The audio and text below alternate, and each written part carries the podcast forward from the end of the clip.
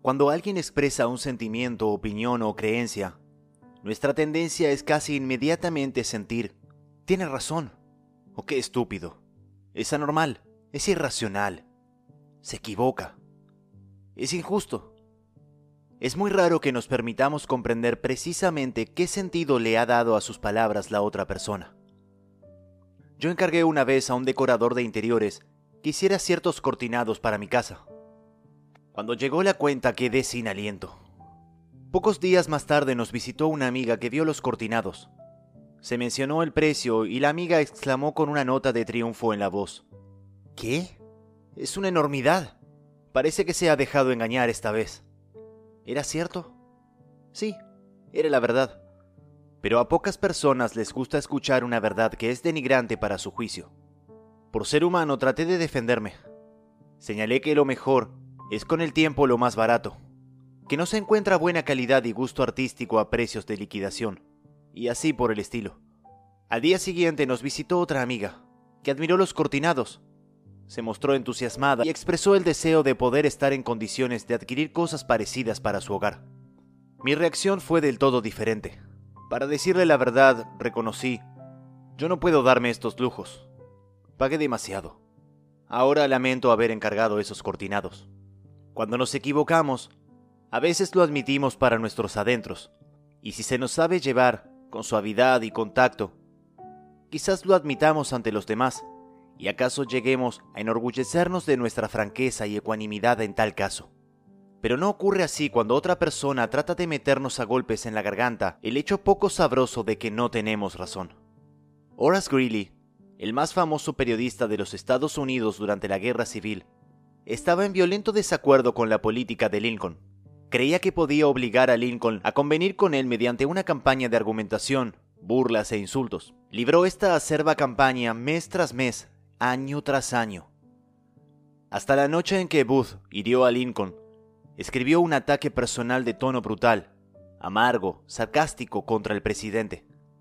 Pero, ¿consiguió Greeley con esta acervidad que Lincoln estuviera de acuerdo con él? Jamás. La burla y el insulto no sirven para eso. Si quiere usted conocer algunas indicaciones excelentes acerca de la manera de tratar con las personas, de dominarse y mejorar su personalidad, lea la autobiografía de Benjamin Franklin, una de las obras más fascinadoras que se han escrito, clásica en la literatura norteamericana. En esta historia de su vida, Franklin narra cómo triunfó sobre el hábito inocuo de discutir, y se transformó en uno de los hombres más capaces, suaves y diplomáticos que figuran en la historia nacional. Un día, cuando Franklin era un jovenzuelo arrebatado, un viejo cuáquero, amigo suyo, lo llevó a un lado y le descargó unas cuantas verdades. Algo así como esto. Ben, eres imposible. Tus opiniones son como una cachetada para quien difiera contigo. Tan es así que ya a nadie interesan tus opiniones. Tus amigos van descubriendo que lo pasan mejor cuando no estás con ellos. Sabes tanto que nadie te puede decir nada. Por cierto que nadie va a intentarlo siquiera, porque ese esfuerzo solo le produciría incomodidades y trabajos. Por tal razón, es probable que jamás llegues a saber más de lo que sabes ahora, que es muy poco. Uno de los rasgos más hermosos que ha tenido Franklin, a mi juicio, es la forma en que aceptó esta dolorosa lección.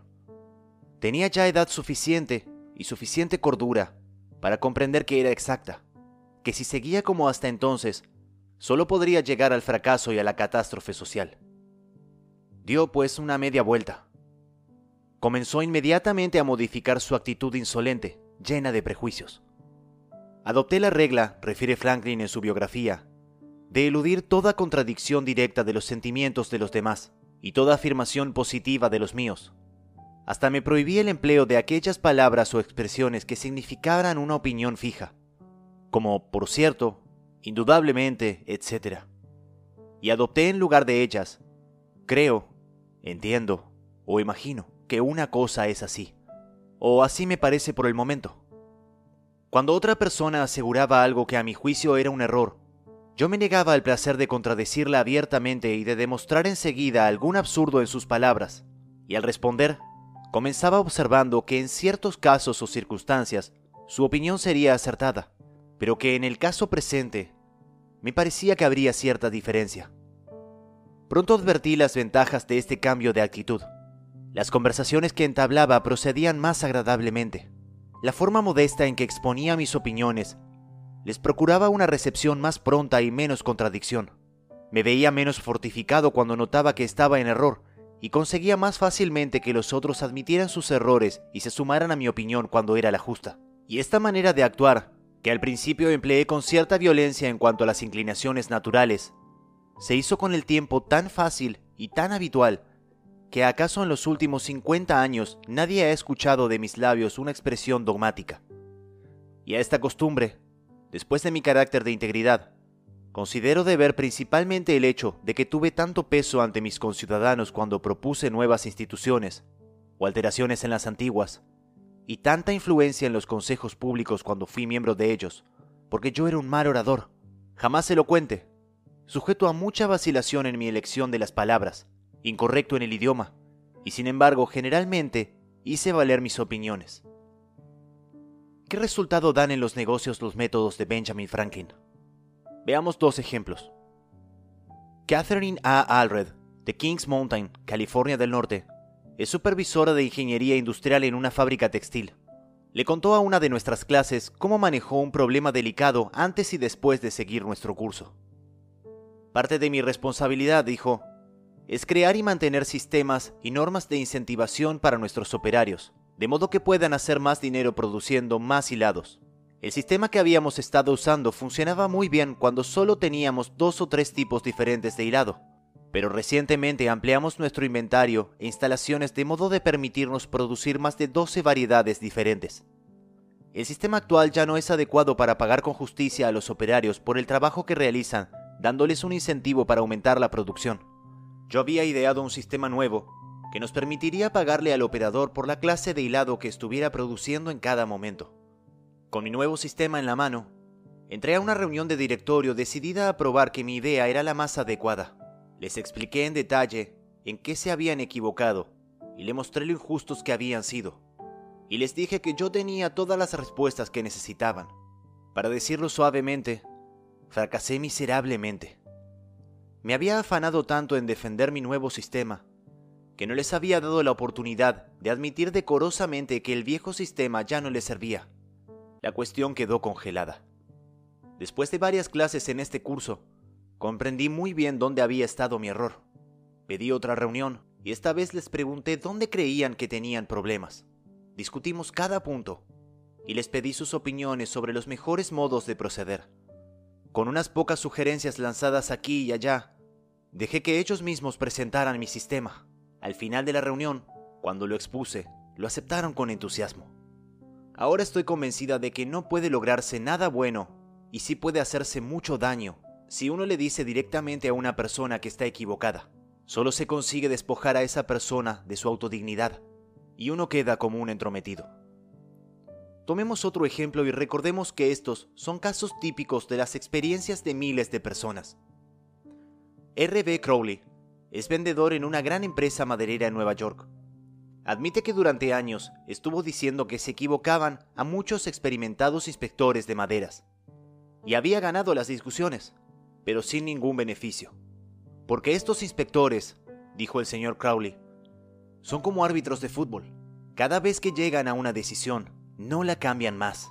El señor Crowley comprobó que su empresa perdía mucho dinero gracias a las discusiones que él ganaba de modo que mientras seguía uno de mis cursos, resolvió cambiar la táctica y renunciar a las discusiones. ¿Con qué resultados? Veamos el relato que hizo ante sus compañeros de clase. Una mañana sonó el teléfono de mi oficina. Un hombre acalorado e iracundo procedió a informarme de que un camión de madera que habíamos enviado a su fábrica era completamente insatisfactorio. Su firma había dejado de descargarlo y solicitaba que dispusiéramos inmediatamente lo necesario para retirar la mercadería de su corralón.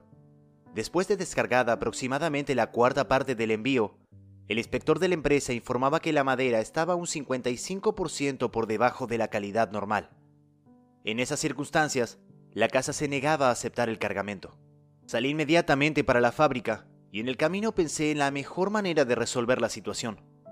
En esas circunstancias, yo habría recordado originalmente las reglas sobre la calidad de la madera y procurado como resultado de mi experiencia y mis conocimientos como inspector de maderas, convencer al otro inspector de que la madera era de la calidad requerida y que él interpretaba erróneamente las reglas de la inspección. Pero en cambio, me decidí a aplicar los principios aplicados en este curso. Cuando llegué a la fábrica encontré al comprador y al inspector de muy mal talante, dispuestos a discutir y pelear. Llegamos hasta el camión y les pedí que continuaran descargando para poder ver cómo se presentaban las cosas. Pedí al inspector que siguiera su tarea y dejara a un lado los rechazos, como había venido haciendo, y pusiera las maderas buenas en otra pila. Después de contemplarlo por un rato, comencé a advertir que su inspección era estricta en exceso y que no interpretaba bien las reglas. La madera en cuestión era pino blanco, y yo sabía que el inspector era muy entendido en maderas duras, pero no tenía competencia ni experiencia en cuanto al pino blanco. En cambio, el pino blanco es mi fuerte. Sin embargo, no formulé objeción alguna por la forma en la que aquel hombre clasificaba la madera. Seguí mirándolo y por fin empecé a preguntar por qué ciertas piezas eran rechazadas. Ni por un instante insinué que el inspector se equivocaba. Destaqué que la única razón de mis preguntas era el deseo de poder dar a la empresa exactamente lo que necesitaba en los envíos futuros. Con estas preguntas, hechas siempre en forma amistosa y de cooperación, y con mi insistencia en que tenía razón al rechazar tablones que no le satisfacían, conseguí que las relaciones entre nosotros dejaran de ser tensas. Alguna frase formulada por mi parte dio origen, en el ánimo del inspector, a la idea de que tal vez alguna de las piezas rechazadas estaban en realidad dentro de la calidad que habría requerido comprar y que las necesidades de la casa requerían una calidad más costosa. Tuve buen cuidado, no obstante, de no hacerle pensar que yo defendía un punto de vista opuesto al suyo. Gradualmente cambió toda su actitud. Por fin admitió que no tenía experiencia en la clasificación de pino blanco y comenzó a hacerme preguntas acerca de cada una de las piezas que se descargaban. Yo explicaba entonces por qué tal o cual pieza entraba dentro de la calidad especificada en el pedido pero insistiendo siempre en que no quería que la casa la aceptara si no respondía a sus necesidades. Por fin el inspector llegó al punto de sentirse culpable cada vez que colocaba un tablón en la pila de rechazos. Y por último, comprendió que el error había sido de su empresa, por no especificar en el pedido una calidad tan buena como la que necesitaban. El resultado final fue que volvió a revisar todo el cargamento después de marcharme yo, que aceptó toda la madera y que recibimos un cheque por el pago total. En este caso, solo con un poco de tacto y la decisión de abstenerse de decir a la otra persona que se equivoca, resultó para mi compañía una economía de una buena calidad de dinero constante y sonante, y sería difícil fijar el valor monetario de la buena voluntad que se salvó por ese medio. Una vez le preguntaron a Martin Luther King cómo podía admirar, siendo un pacifista, al general de la Fuerza Aérea Daniel Chappie James, que en aquel entonces era el militar negro de más rango en el país. El Dr. King respondió, juzgó a la gente por sus principios, no por los míos. De modo similar, el general Robert E. Lee le habló una vez al presidente de la Confederación Jefferson Davis, en algunos términos más elogiosos, sobre cierto oficial bajo su mando. Otro oficial que estaba presente quedó atónito. General, le dijo, ¿no sabe que el hombre del que habla con tanta admiración es uno de sus peores enemigos? ¿Que no pierde ocasión de denigrarlo? Sí, respondió el general Lee, pero el presidente me pidió mi opinión de él, no la opinión que él tiene de mí. Pero yo no revelo nada nuevo en este capítulo. Hace 19 siglos, Jesucristo dijo, ponte rápidamente de acuerdo con tu adversario. Y 2200 años antes del nacimiento de Jesucristo, el rey Actoy de Egipto dio a uno de sus hijos ciertos consejos muy sagaces, consejos que son muy necesarios Sé diplomático, le dijo el rey. Te ayudará a obtener tus deseos. En otras palabras, no hay que discutir con el cliente o con el cónyuge o con el adversario. No le diga que se equivoca. No lo haga enojar. Utilice un poco de tacto, de diplomacia. Regla 2. Demuestre respeto por las opiniones ajenas. Jamás diga a una persona que está equivocada. 3. Si se equivoca usted, admítalo. A un minuto de marcha de mi casa había un amplio terreno con bosques vírgenes, donde las plantas salvajes florecían en la primavera, donde las ardillas hacían sus hogares y criaban a sus hijos, y donde los matorrales crecían hasta tapar a un hombre. Este bosque se llamaba Forest Park. Y era un bosque que probablemente no difiriera mucho en aspectos de lo que era cuando Colón descubrió América. Con frecuencia iba a pasear por este bosque con Rex, mi pequeño Bull Terrier de Boston. Era un perrito amigable, nada dañino, y como rara vez encontrábamos a alguien en el parque, lo llevaba sin collar y sin bozal. Un día encontramos un policía montado, un hombre deseoso de mostrar su autoridad. ¿Qué es eso de dejar el perro suelto en el parque, sin bozal? me reprendió. ¿No sabe que es ilegal? Sí, lo sé, respondí suavemente, pero no creí que podría hacer daño aquí. ¿No creyó? ¿No creyó? La ley no se interesa un pepino por lo que usted cree. Ese perro puede matar a una ardilla o morder a un niño. Por esta vez no le diré nada. Pero si vuelvo a encontrar a ese perro sin bozal y sin su collar y correa, lo llevaré ante el juez. Prometí obedecer. Y obedecí, unas pocas veces. Pero Rex estaba incómodo con el bozal, y a mí me dolía ponérselo. De modo que decidí no colocárselo más. Todo marchó bien por un tiempo, pero de pronto tuvimos un tropiezo. Rex y yo corríamos por un sendero cierta tarde, cuando repentinamente vi la majestad de la ley, montada en un caballo alazán. Rex corría adelante, directamente hacia el policía. Yo sabía que ya había perdido. No esperé que el policía empezara a hablar. Le gané, le dije. Agente, me ha sorprendido con las manos en la masa. Soy culpable. No tengo excusas ni disculpas. La semana pasada me advirtió usted que si volvía a traer al perro sin bozal me iba a aplicar una multa. Sí, es cierto, respondió el agente con tono muy suave. Pero yo sé que es una tentación dejar que el pobre perrito corra un poco por aquí cuando no hay nadie cerca. Claro, es una tentación, pero es contrario a la ley.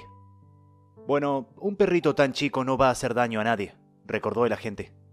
No, pero puede matar a alguna ardilla, insistí. Vamos, creo que usted está extramando las cosas. Escúcheme.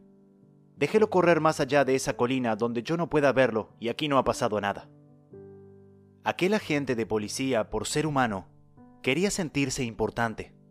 Cuando yo empecé a condenar mi proceder, la única forma en que él podía satisfacer su deseo de importancia era la de asumir una actitud magnánima. Pero supongamos que yo hubiera tratado de defenderme. ¿Ha discutido alguna vez con la policía? En lugar de lanzarme a la batalla contra él, admití desde el principio que la razón estaba de su parte, que yo no la tenía. Lo admití rápidamente, abiertamente y con entusiasmo. Y la cuestión terminó agradablemente. Él pasó a ocupar mi parte y yo pasé a ocupar la suya. Si sabemos que de todas maneras se va a demostrar nuestro error, ¿no es mucho mejor ganar la delantera y reconocerlo por nuestra cuenta? ¿No es mucho más fácil escuchar la crítica de nuestros labios que la censura de labios ajenos? Diga usted de sí mismo todas las cosas derogatorias que sabe que está pensando la otra persona, o quiere decir, o se propone decir, y dígalas antes de que él haya tenido una oportunidad de formularlas, y le quitará la razón de hablar. Lo probable, una probabilidad de ciento a uno, es que su contendor asuma entonces una actitud generosa, de perdón y trate de restar importancia al error por usted cometido, exactamente como ocurrió en el episodio del policía montado. Ferdinand E. Warren, artista comercial, utilizó esta técnica para obtener la buena voluntad de un comprador petulante, irritable. El señor Warren nos narró su experiencia en estos términos. Es de suma importancia al hacer dibujos para fines de publicidad y para los periódicos ser muy preciso y muy exacto. Algunos compradores exigen que sus pedidos sean ejecutados inmediatamente y en esos casos suelen ocurrir algunos ligeros errores. Yo conocí particularmente a uno que se complacía en encontrar hasta los menores defectos. A menudo he salido de su despacho irritado, no por las críticas, sino por sus métodos de ataque. Hace poco entregué un trabajo apresurado a este comprador y poco después me dijo por teléfono que fuera inmediatamente a su oficina. Cuando llegué encontré lo que esperaba y temía. Estaba lleno de hostilidad encantado de tener una oportunidad de criticarme. Preguntó acaloradamente por qué yo había hecho esto y aquello. Vi una oportunidad para aplicar la autocrítica, según lo recomendado en este curso. Así pues le contesté, Señor fulano, si lo que dice usted es cierto, la culpa es mía, y no hay excusas por este error. Después de hacer dibujos para usted durante tanto tiempo, ya debía saber estas cosas. Estoy avergonzado por lo que ocurre. El comprador empezó a defenderme inmediatamente. Sí, es cierto, afirmó, pero al fin y al cabo no es un error muy grave, es solamente cualquier error, le interrumpí. Puede resultar costoso, y todos son irritantes. Quiso hablar, pero no lo dejé. Yo estaba a mis anchas. Por primera vez en la vida me criticaba a mí mismo, y estaba encantado. Debí tener más cuidado, proseguí. Usted me encarga mucho trabajo y merece que se le entregue lo mejor. Así pues, voy a hacer este dibujo de nuevo. No, no, protestó. Ni piense en tomarse toda esa molestia. Elogió después mi trabajo. Me aseguró que solo hacía falta una leve modificación y que mi ligero error no había costado dinero a su firma. Que al fin y al cabo era una cuestión de detalle, que no valía la pena preocuparse. Mi prontitud en criticarme le había quitado el ansia de pelear. Terminó por invitarme a almorzar y antes de separarnos me pagó mi trabajo y me encargó otro. Hay un cierto grado de satisfacción en tener el valor de admitir los errores propios. No solo limpia el aire de culpa y actitud defensiva, sino que a menudo ayuda a resolver el problema creado por el error. Bruce Harvey, de Albuquerque, Nueva México, había autorizado incorrectamente el pago del salario completo a un empleado que tenía licencia por enfermedad. Cuando descubrió su error, llamó al empleado, le explicó la situación y le dijo que para corregir el error tendría que descontar de su siguiente pago el monto completo del exceso pagado antes. El empleado dijo que eso le causaría un grave problema financiero y pidió que los descuentos se hicieran a lo largo de determinado espacio de tiempo. Harvey le explicó que para hacer esto último necesitaba la aprobación de su superior, y yo ya sabía que esto, nos dijo Harvey, provocaría una explosión por parte de mi jefe. Mientras trataba de decidir cómo manejar esta situación, comprendí que todo el problema había salido de un error mío y tendría que admitirlo así. Entré a la oficina de mi jefe, le dije que había cometido un error y después le hice un informe completo de los hechos. Replicó de modo explosivo que era culpa del departamento de personal. Repetí que la culpa era mía. Volvió a explotar contra el descuido del departamento contable. Una vez más le expliqué que la culpa era toda mía. Culpó a otras dos personas de la oficina, pero cada vez yo repetía que era culpa mía. Al fin me miró y me dijo, de acuerdo, es culpa suya. Arréglelo como mejor le parezca. El error fue corregido y no hubo problemas para nadie. Me sentí muy satisfecho porque pude manejar una situación tensa y tuve el valor de no buscar excusas. Desde entonces mi jefe me respetó más. Cualquier tonto puede tratar de defender sus errores, y casi todos los tontos lo hacen, pero está por encima de los demás y asume un sentimiento de nobleza y exaltación quien admite los propios errores. Por ejemplo, una de las cosas más bellas que registra la historia de Robert E. Lee es la forma en que se echó toda la culpa por el fracaso de la carga de Pickett en Gettysburg. La carga de Pickett fue sin duda el ataque más brillante y pintoresco que jamás ha ocurrido en el mundo occidental. El mismo general George E. Pickett era pintoresco. Usaba tan largo los cabellos que sus rizos castaños le tocaban casi los hombros, y como Napoleón en sus campañas de Italia, escribía ardientes cartas de amor día por día en el campo de batalla. Sus soldados, adictos a él, lo saludaron con vítores aquella trágica tarde de julio en que emprendió la marcha hacia las líneas de la Unión la gorra requintada sobre la oreja derecha. Le dieron vítores y lo siguieron, hombro contra hombro, fila tras fila, estandartes al viento y bayonetas resplandecientes al sol. Era un gallardo espectáculo, osado, magnífico. Un murmullo de admiración corrió por las líneas de la Unión al avistarlo. Las tropas de Piquet avanzaron con paso fácil a través de huertos y maizales, a través de un prado y sobre una quebrada. Pero entre tanto, los cañones del enemigo destrozaban sus filas, y ellos seguían, decididos, irresistibles. De pronto, la infantería de la Unión se alzó detrás del muro de piedra en el cerro del cementerio donde se había ocultado, y disparó andada tras andada contra las fuerzas indefensas que iban avanzando. La cima del cerro era una llamarada, un matadero, un volcán. En pocos minutos, todos los comandantes de la brigada, salvo uno, habían caído, y con ellos estaban en el suelo las cuatro quintas partes de los cinco mil hombres que mandaba Pickett. El general Lewis A. Armistead, que conducía las tropas en el embate final, corrió adelante, saltó sobre el muro de piedra y agitando la gorra en la punta de la espada gritó, ¡A ellos, muchachos! Así lo hicieron. Saltaron sobre el muro, hincaron bayonetas en los cuerpos enemigos, aplastaron cráneos con sus mosquetes y clavaron las banderas del sur en el cerro del cementerio. Las banderas flamearon allí por un momento apenas, pero ese momento, breve como fue, resultó el momento supremo para la Confederación. La carga de Pickett, brillante, heroica, no fue obstante el comienzo del fin. Lee había fracasado, no podía penetrar en el norte, y lo sabía. El sur estaba perdido. Tan triste, Tan atónito quedó Lee, que envió su renuncia y pidió a Jefferson Davis, presidente de la Confederación, que designara a un hombre más joven y más capaz. Si hubiera querido culpar a cualquier otro jefe por el desastroso fracaso de la carga de Pickett, habría encontrado muchas excusas. Algunos de sus comandantes divisionarios fallaron. La caballería no llegó a tiempo para apoyar el ataque de la infantería. Esto resultó mal y aquello también. Pero Lee era demasiado noble para culpar a los demás. Cuando los soldados de Pickett, vencidos, ensangrentados, volvieron trabajosamente a las líneas confederadas, Robert E. Lee salió a su encuentro a solas y los recibió con una autocrítica que era poco menos que sublime. Todo esto, confesó, ha sido culpa mía. Yo y solamente yo he perdido esta batalla. Pocos generales de la historia han tenido el valor y la fuerza de carácter necesarios para admitir tal cosa.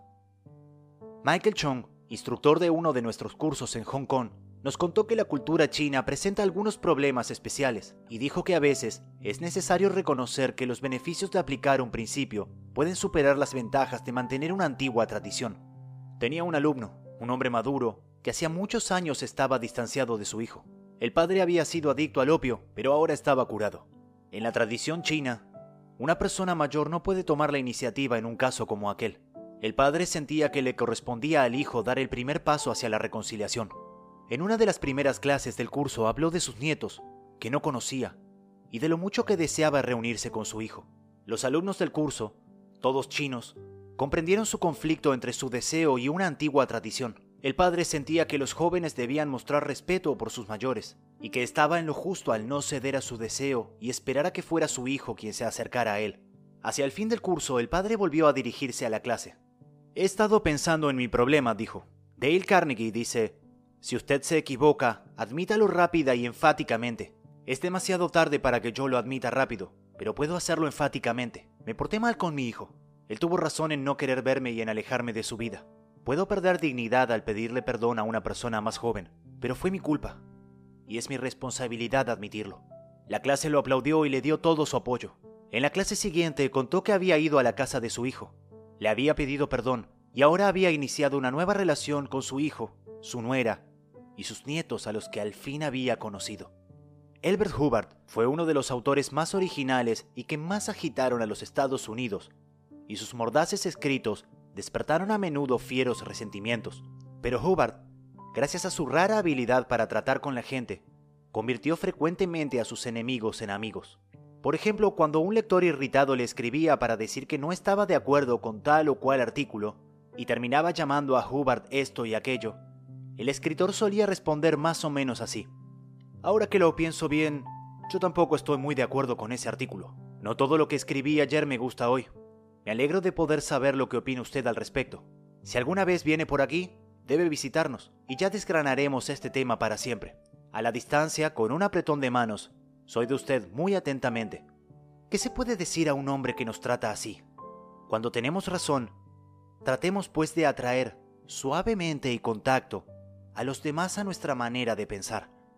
Y cuando nos equivocamos, muy a menudo por cierto, a poco que seamos honestos con nosotros mismos, admitamos rápidamente y con entusiasmo el error.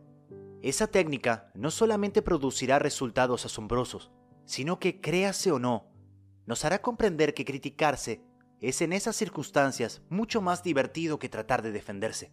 Recordemos el viejo proverbio, peleando no se consigue jamás lo suficiente, pero cediendo se consigue más de lo que se espera. Regla 3. Si usted está equivocado, admítalo rápida y enfáticamente. 4. Una gota de miel. Si se irrita usted y dice unas cuantas cosas a otra persona, usted descarga sus sentimientos. Pero, ¿y la otra persona? ¿Compartirá acaso ese placer suyo? ¿Le será fácil convenir con usted al oír sus arranques belicosos y su actitud hostil? Si vienes hacia mí con los puños cerrados, dijo Woodrow Wilson, creo poder prometerte que los míos se aprestarán más rápido que los tuyos. Pero si vienes a mí y me dices, sentémonos y conversemos, y si estamos en desacuerdo, comprendamos por qué estamos en desacuerdo y precisamente en qué lo estamos. Llegaremos a advertir que al final y al cabo, no nos hallamos tan lejos uno del otro que los puntos en que diferimos son pocos y los puntos en que convenimos son muchos. Y que si tenemos la paciencia y la franqueza y el deseo necesario para ponernos de acuerdo, a ello llegaremos. Nadie aprecia más que John D. Rockefeller hijo la verdad de esta afirmación de Woodrow Wilson. Allá por 1915, Rockefeller era el hombre más despreciado en Colorado. Durante dos años terribles, había sacudido a ese estado una de las más cruentas huelgas en la historia de la industria norteamericana. Los mineros, furiosos, belicosos, exigían paga más elevada a la Colorado Fuel and Iron Company, y Rockefeller dominaba en esa compañía. Había habido destrucción de propiedades, y se habían llamado a las fuerzas del ejército. Había corrido sangre. Habían caído huelguistas alcanzados por las balas. En un momento como ese, ardiente de odio el aire, Rockefeller quería conquistar a su manera de pensar a todos los huelguistas. Y lo consiguió. ¿Cómo? Veamos cómo. Después de varias semanas dedicadas a conquistar amigos entre ellos, Rockefeller dirigió la palabra a los representantes de los huelguistas. Ese discurso, completo, es una obra maestra produjo resultados asombrosos. Calmó las tempestuosas olas de odio que amenazaban envolverlo. Le valió una hueste de admiradores. Presentó los hechos en forma tan amistosa que los huelguistas volvieron a trabajar sin decir una sola palabra más acerca de los aumentos de salarios por los cuales habían luchado tan violentamente. Estudiemos la iniciación de ese notable discurso. Veamos que resplandece literalmente de amistad. Recordemos que Rockefeller hablaba a unos hombres que pocos días antes querían colgarlo de la rama más alta de un árbol. Pero su discurso no pudo ser más gentil, más amistoso, si lo hubiera dirigido a un grupo de misioneros. Lleno está el discurso de frases como, estoy orgulloso de encontrarme aquí, después de visitarnos en vuestros hogares. No nos encontramos aquí como extraños, sino como amigos, espíritu de mutua amistad, nuestros intereses comunes. Solo por vuestra cortesía me encuentro aquí. Este es un día de fiesta en mi vida, comenzó Rockefeller. Es la primera vez que tengo la fortuna de encontrarme con los representantes de los empleados de esa gran compañía, sus funcionarios y superintendentes, todos juntos. Y puedo asegurarles que estoy orgulloso de encontrarme aquí y que mientras viva recordaré esta reunión. Si este meeting se hubiese efectuado hace dos semanas, hubiera estado yo aquí como un extraño para casi todos ustedes pues solo habría podido reconocer unas pocas caras. Pero he tenido la oportunidad de visitar durante la última semana todos los campamentos en las minas del sur y de hablar individualmente con casi todos los representantes, salvo los que se habían marchado. Después de visitarlos en sus hogares y de conocer a muchas de sus esposas e hijos, no nos reunimos aquí como extraños, sino como amigos. Y en ese espíritu de mutua amistad me complace tener esta oportunidad de discutir con ustedes acerca de nuestros intereses comunes. Como se trata de una reunión de funcionarios de la compañía y representantes de los empleados, solo por su cortesía me encuentro aquí, porque no tengo la fortuna de ser un funcionario ni un empleado, y sin embargo entiendo estar íntimamente asociado con ustedes, porque en cierto modo yo represento a la vez a los accionistas y a los directores. ¿No es este un ejemplo espléndido del arte de convertir a los enemigos en amigos? Imaginemos que Rockefeller hubiese tomado otro camino. Imaginemos que hubiese discutido con los mineros y les hubiese dicho cosas desagradables. Imaginemos que, por sus tonos e insinuaciones, les hubiese imputado que se equivocaban. Imaginemos que, con todas las reglas de la lógica, les hubiese demostrado cada uno de sus errores. ¿Qué habría ocurrido? Habría despertado más ira, más odio, más rebelión. Si el corazón de un hombre está lleno de discordia y malos sentimientos contra usted, no puede usted atraerlo a su manera de pensar ni con toda la lógica de la creación. Los padres regañones, los patrones mandones y los maridos o esposas rezongones deben comprender que a nadie le gusta cambiar de idea. A nadie es posible obligar por la fuerza a que convenga con usted o conmigo, pero es posible conducir a la otra persona a ello si somos suaves y amables. Ya lo dijo Lincoln hace cerca de 100 años. Estas son sus palabras. Una vieja y exacta máxima dice que una gota de miel caza más moscas que un galón de hiel. También ocurre con los hombres que si usted quiere ganar a alguien a su causa, debe convencerlo primero de que usted es amigo sincero. Ahí está la gota de miel que caza su corazón, el cual, dígase lo que se quiera, es el camino real hacia su razón. Las personas de negocios van aprendiendo que rinde beneficios el ser amable con los huelguistas. Por ejemplo, cuando 2.500 empleados de la fábrica de la White Motor Company se declararon en huelga, pidiendo aumento de salarios y reconocimiento del sindicato, Robert F. Black, presidente de la empresa, no formuló acres censuras ni amenazas, ni habló de tiranía y de comunismo. Elogió a los huelguistas. Publicó en los diarios de Cleveland un anuncio en el que los felicitaba por la forma pacífica en que han abandonado sus herramientas. Al ver que los huelguistas, que cuidaban que no trabajaran los rompehuelgas, estaban ociosos, les compró un par de docenas de palos de béisbol y los guantes correspondientes, y los invitó a jugar en terrenos baldíos.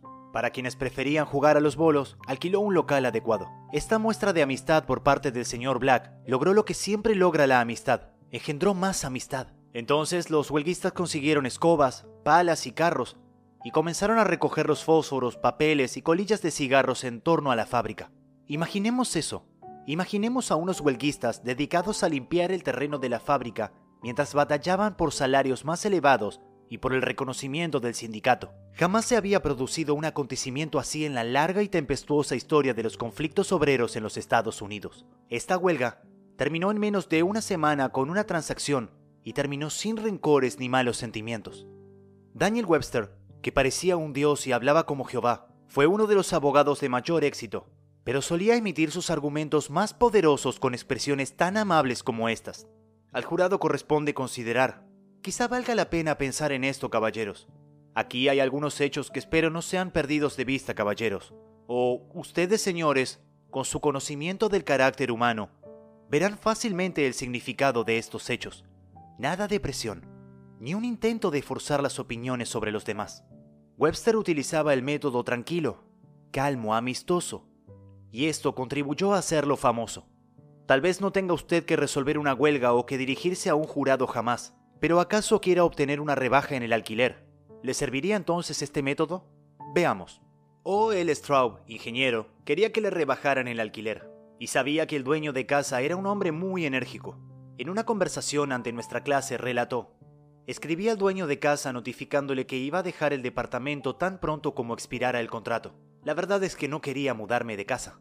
Quería permanecer en ella, siempre que me redujeran el alquiler. Pero la situación no ofrecía esperanzas. Otros inquilinos lo habían intentado infructuosamente, pero yo me dije, estoy estudiando la manera de tratar con la gente, de modo que puedo probarlo con él, para ver qué resulta. El dueño de casa y su secretario vinieron a verme tan pronto como recibieron la carta. Los recibía en la puerta con amistosa deferencia. Irradiaba buena voluntad y entusiasmo. No empecé a hablar de lo elevado que era el alquiler. Empecé hablando de lo mucho que me gustaba el departamento, Fui caluroso en mi aprobación y generoso en mis elogios. Lo felicité por la forma en que se atendía a los inquilinos y funcionaba la casa de departamentos. Y agregué que me encantaría poder seguir otro año allí, pero no me alcanzaba el presupuesto. Es evidente que jamás había tenido aquel hombre una recepción así de un inquilino. No sabía qué pasaba. Entonces empezó a narrarme sus dificultades. Inquilinos quejosos. Uno había escrito 14 cartas, varias de ellas insultantes, otro amenazaba desconocer el contrato a menos que el propietario prohibiera roncar al hombre que vivía en el piso superior. Qué consuelo, dijo, es tener un inquilino como usted. Y luego, sin que se lo pidiera yo, ofreció reducirme algo del alquiler. Yo quería una rebaja mayor, de modo que indiqué la cifra que podía pagar sin desequilibrar el presupuesto, y el dueño aceptó sin una protesta. Cuando se marchaba se volvió hacia mí y preguntó, ¿Cómo quiere que le decoremos el departamento? Si yo hubiese tratado de obtener una rebaja de alquiler por el método de los otros inquilinos, estoy seguro de que habría tropezado con el mismo fracaso que ellos. El triunfo se debió al método amistoso, de simpatía, de apreciación. Tian Woodcock, de Pittsburgh, Pensilvania, es superintendente de un departamento de la compañía eléctrica local. Se llamaba personal a su cargo para reparar unos equipos en lo alto de un poste. Antes este tipo de trabajo lo había realizado otro departamento, y hacía poco la responsabilidad había sido transferida a la sección de Woodcock. Aunque sus hombres estaban preparados para hacerlo, era la primera vez que los llamaban para hacer este tipo de reparaciones. Todo el mundo en la compañía estaba interesado en ver cómo se las arreglarían. El señor Woodcock, varios de sus funcionarios subordinados y gente de otros departamentos fueron a ver la operación. Se reunieron muchos autos y camiones, y una cantidad de gente observaba a los hombres que habían subido al poste. Woodcock vio que un hombre en la calle había salido de su auto con una cámara y estaba tomando fotografías de la escena.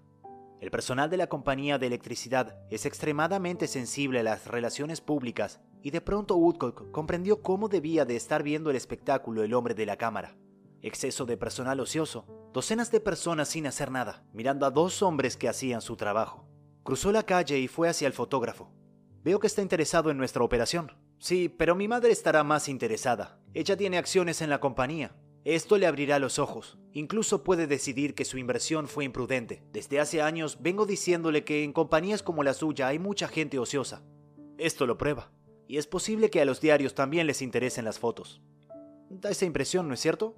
Yo pensaría lo mismo en su caso, pero sucede que es una situación muy especial, y explicó de qué se trataba, que era la primera salida de este tipo para su departamento, y todos estaban interesados en ver los resultados de los ejecutivos para abajo. Le aseguró que bajo condiciones normales, los dos hombres vendrían a trabajar solos. El fotógrafo bajó la cámara, le dio la mano a Woodcock y le agradeció que se hubiera tomado la molestia de explicarle la situación. La actitud amistosa de Dean Woodcock le ahorró a su compañía una mala publicidad. Otro miembro de nuestras clases, Gerald H. Wynne, de Little Run, New Hampshire, nos contó cómo mediante una actitud amistosa obtuvo un arreglo muy ventajoso en un caso de reclamo por daños. A comienzos de la primavera, contó, antes de que comenzara el deshielo, hubo una tormenta especialmente fuerte, y el agua que normalmente se habría escurrido por los desagües tomó otra dirección al encontrar helados a estos, y se introdujo en un lote donde yo acababa de construir una casa. Al no poder salir, el agua hizo presión contra los cimientos de la casa, se filtró bajo el piso de concreto del sótano, lo rajó, y el sótano terminó inundado. Esto arruinó la caldera y los calentadores de agua, el costo de las reparaciones superaba los dos mil dólares. Y yo no tenía seguro que cubriera ese tipo de daños. No obstante, descubrí que el dueño del lote había olvidado hacer un drenaje cerca de la casa, que habría impedido que se produjera daño. Hice una cita para verlo. Durante el viaje de 40 kilómetros hasta su oficina, pensé cuidadosamente en todos los detalles de la situación y recordé los principios que había aprendido en este curso. Decidí entonces que mostrar mi ira no serviría de nada, como no fuera a hacerme más difíciles las cosas. Cuando llegué, me mantuve muy tranquilo y comencé hablando de sus recientes vacaciones al Caribe. Después, cuando sentí que había llegado el momento, le mencioné el pequeño problema de los daños que había causado el agua. Accedió inmediatamente a pagar su parte en los arreglos. Pocos días después, me llamó para decirme que no solo pagaría todo el arreglo, sino que mandaría a hacer un drenaje para impedir que volviera a suceder algo parecido en el futuro. Aun cuando la culpa era de él, si yo no hubiera empezado de un modo amistoso, habría tenido muchas dificultades para lograr que pagara una parte de los arreglos. Hace años, cuando yo era un niño que caminaba descalzo por los bosques hasta una escuela campestre en el noreste de Missouri, leí una fábula acerca del sol y el viento. Discutieron ambos acerca de cuál era más fuerte, y el viento dijo, Te mostraré que soy el más fuerte. ¿Ves aquel anciano envuelto en una capa? Te apuesto a que le haré quitar la capa más rápido que tú. Se ocultó el sol tras una nube y comenzó a soplar el viento, cada vez con más fuerza, hasta ser casi un ciclón. Pero cuanto más soplaba el viento, más se envolvía el hombre en la capa. Por fin el viento se calmó y se declaró vencido, y entonces salió el sol y sonrió benignamente sobre el anciano. No pasó mucho tiempo hasta que el anciano, acalorado por la tibieza del sol, se quitó la capa. El sol demostró entonces al viento que la suavidad y la amistad son más poderosos que la furia y la fuerza. Los beneficios de la suavidad y la amistad los demuestra cotidianamente la gente que ha aprendido que una gota de miel captura más moscas que un litro de hiel. F. Gale Connor, de Lutherville, Maryland, lo comprobó cuando tuvo que llevar por tercera vez al taller del concesionario a su auto de solo cuatro meses de vida.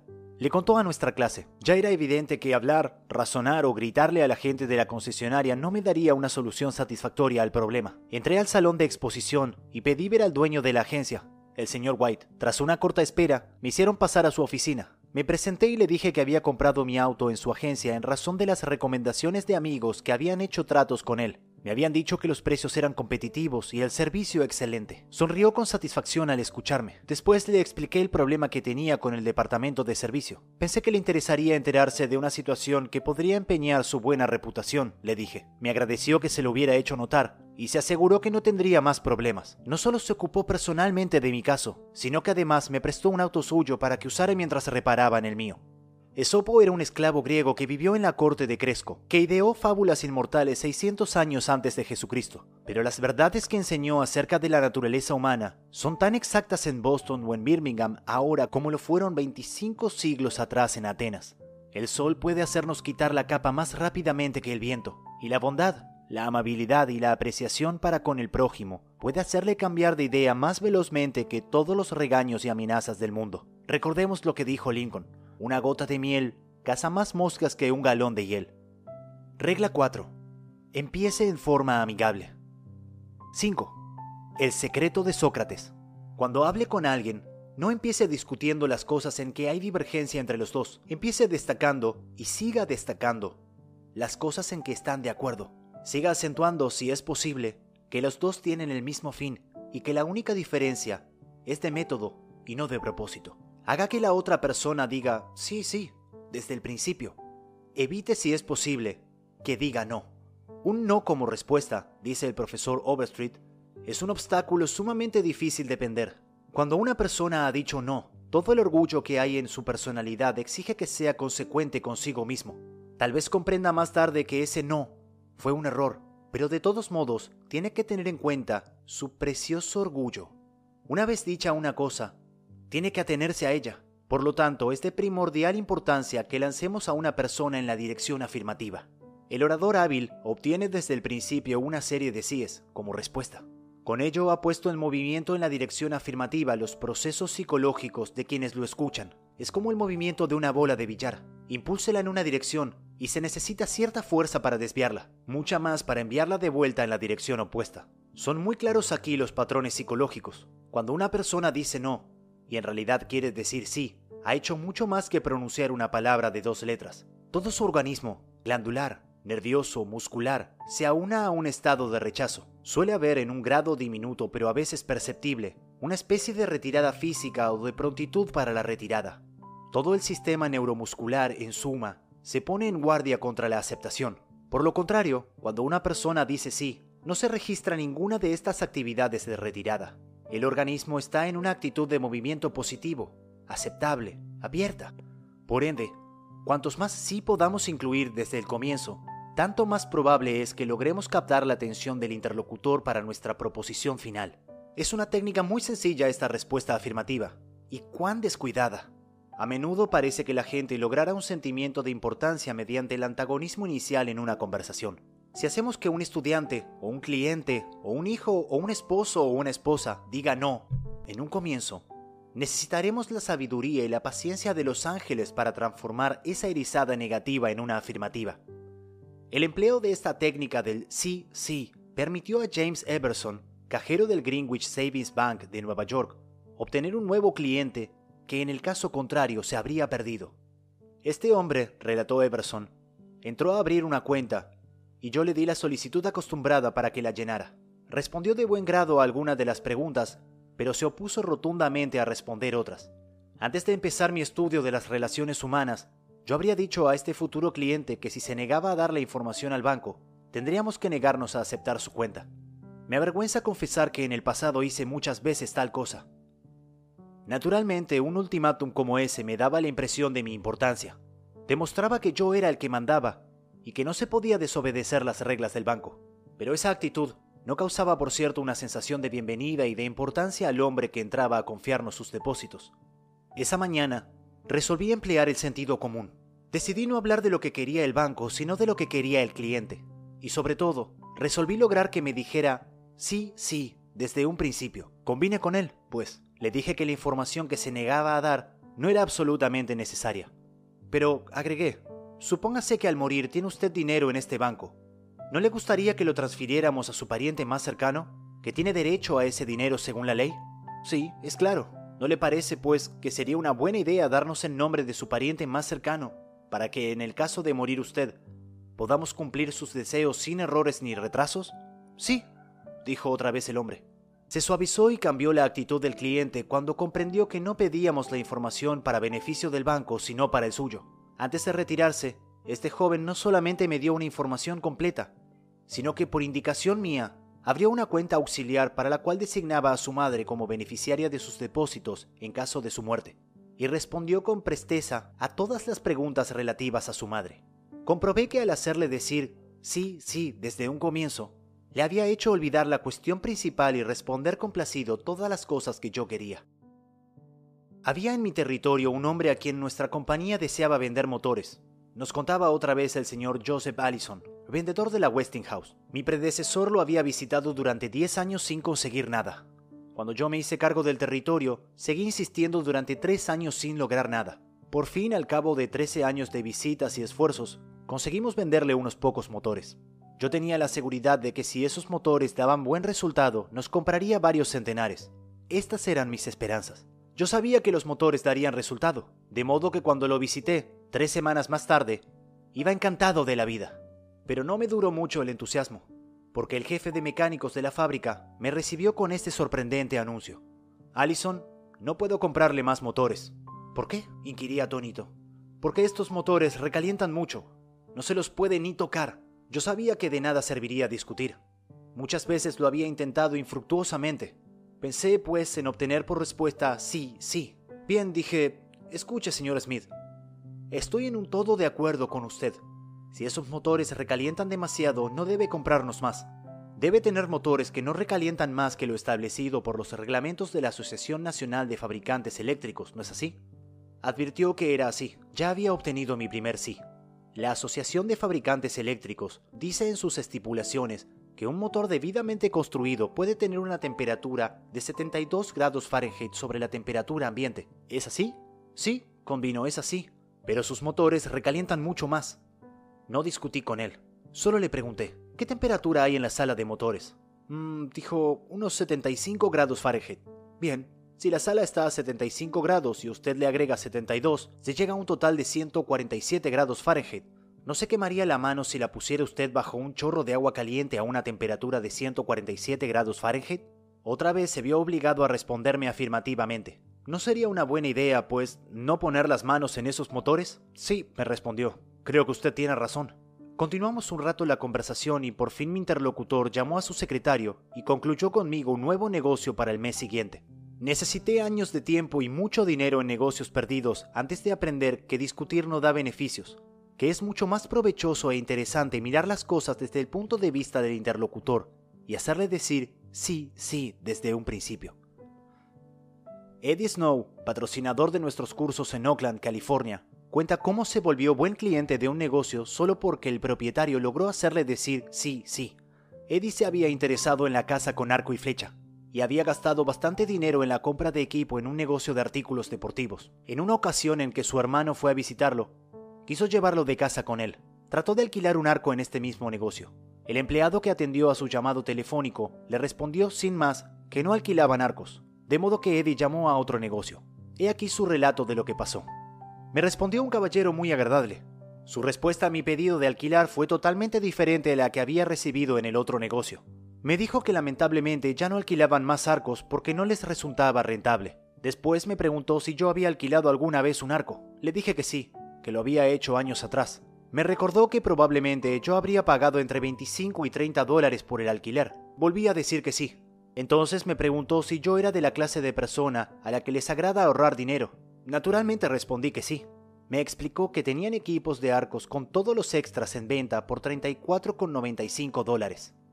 Yo podía comprarme un equipo por solo 4,95 más de lo que me costaría alquilarlo.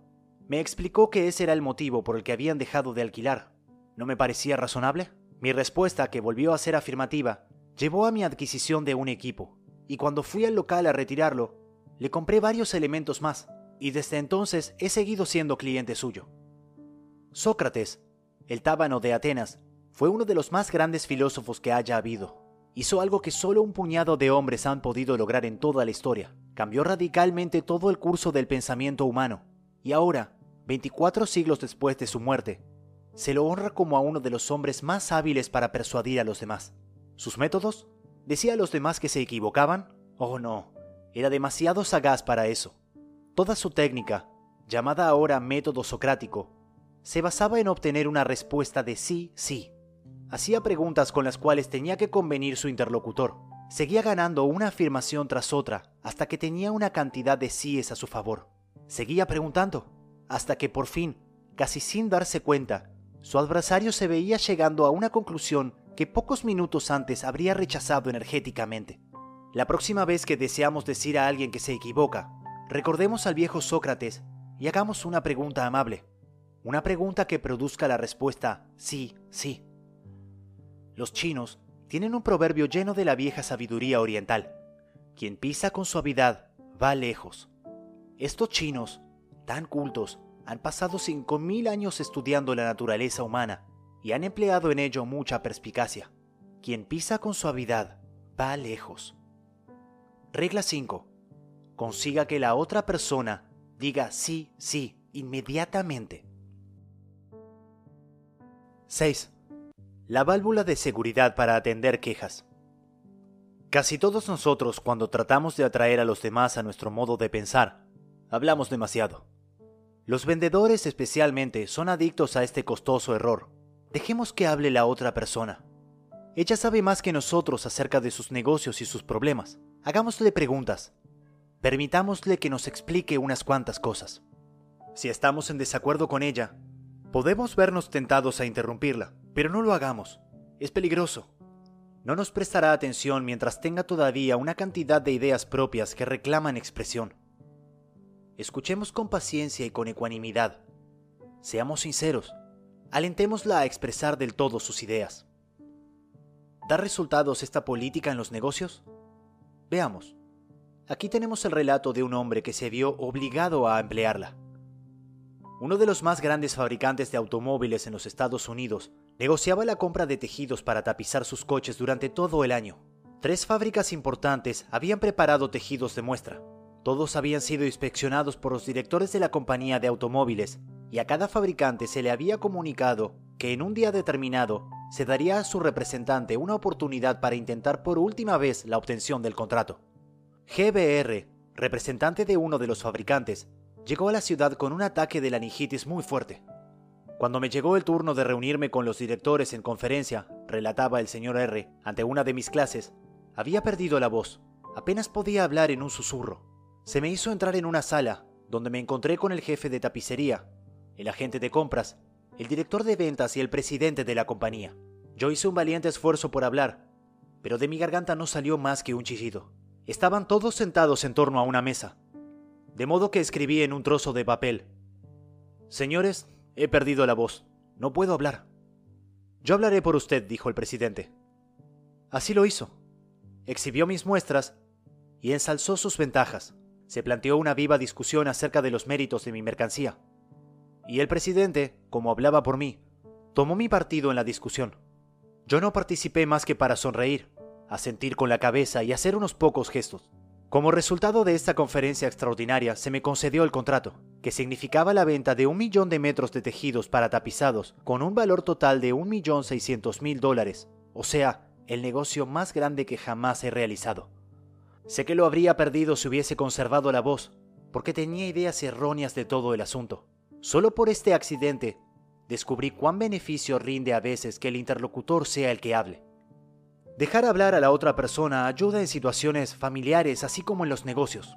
Las relaciones de Barbara Wilson con su hija Lori se estaban deteriorando rápidamente. Lori, que fue siempre una criatura quieta, complaciente, se convirtió en una joven hostil y algunas veces agresiva. La señora Wilson le hablaba, la amenazaba y castigaba, pero sin lograr nada. Un día la señora Wilson dijo en una de nuestras clases, me di por vencida. Lori me desobedeció y dejó la casa para visitar a una amiga antes de completar sus quehaceres. Cuando retornó a la casa, yo estaba por gritar por milésima vez, pero ya no tenía fuerzas para hacerlo.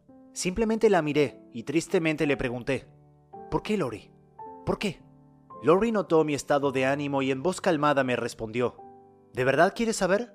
Yo afirmé con la cabeza, y Lori comenzó a hablar. Primero con hesitación y luego fue un torrente de palabras. Yo jamás la escuchaba, siempre estaba ordenándole lo que debía hacer. Cuando ella quería contarme sus pensamientos, sentimientos, ideas, yo le interrumpía con más órdenes. Entonces comencé a darme cuenta de que ella me necesitaba, no como una madre dominadora, sino como una confidente, un escape por toda la confusión que sentía en sus años de crecimiento. Y todo lo que yo estuve haciendo fue hablar, cuando lo que debería haber hecho era escucharla. Desde ese momento la dejo hablar. Ella me dice lo que piensa y nuestras relaciones han mejorado inmensurablemente. Ella es otra vez una persona que colabora.